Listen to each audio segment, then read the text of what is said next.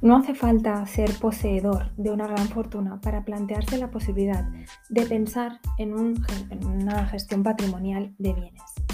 Una familia con ahorros y algún inmueble o una pyme pueden requerir los servicios de un gestor con el objetivo de hacer crecer su patrimonio o al menos que éste no pierda su valor debido a la inflación.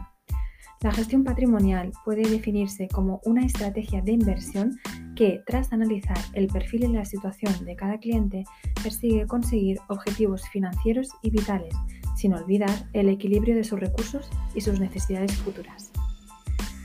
Para gestionar un patrimonio y sacarle un buen rendimiento, lo primero que hay que tener en cuenta es la naturaleza de los bienes a administrar. No se le da el mismo tratamiento ni destino al dinero, a las acciones en bolsa, a las participaciones en fondos de inversión o a otros bienes materiales como el arte o los inmuebles. En este podcast vamos a centrarnos en la gestión del patrimonio inmobiliario, es decir, aquel que está constituido por todos los inmuebles o bienes raíces que sean propiedad de la persona o personas en cuestión. Como hemos aclarado al principio, la gestión patrimonial, en este caso gestión patrimonial inmobiliaria, es importante tanto para quienes tienen la propiedad de un gran número de inmuebles como para aquellos que poseen uno o unos pocos.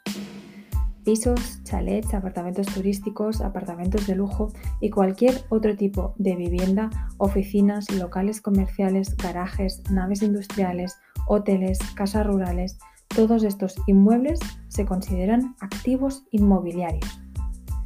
Sea cual sea el tamaño de nuestro patrimonio inmobiliario, requiere algún tipo de gestión.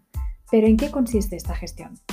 Esta gestión abarca desde poner uno o más pisos en alquiler, pasando por cumplir las obligaciones legales y fiscales que conlleva tanto poseer como arrendar una vivienda de nuestra propiedad, hasta estudiar cómo sacarle la mayor rentabilidad posible. Precisamente el último punto es el verdadero objetivo de una gestión patrimonial inmobiliaria eficiente, es decir, generar rentabilidad o rendimientos económicos duraderos para propietarios e inversores, así como incrementar el valor de mercado de esos inmuebles. En este campo, los expertos en el mercado del real estate, quienes más conocen acerca de las tendencias de eh, los precios de compra, venta y alquiler de inmuebles, son los que más tienen que decir. Fijarse unos objetivos claros y realistas es un paso clave en la planificación y consecución de una gestión patrimonial eficiente. Un aspecto que vale tanto para la gestión patrimonial en general como para la gestión, patrimonial inmobiliaria en particular es eso, que hay que fijarse objetivos claros y realistas. Estos objetivos dependerán, claro está, de la situación y perfil específico de cada cliente, se trata de uno de los principales puntos a definir en las primeras reuniones o sesiones entre inversores y asesores. Para ello resulta clave tener en cuenta el presente y el hipotético futuro de los clientes, su profesión, su nivel de ingresos y de gastos, su composición familiar, entre otros factores.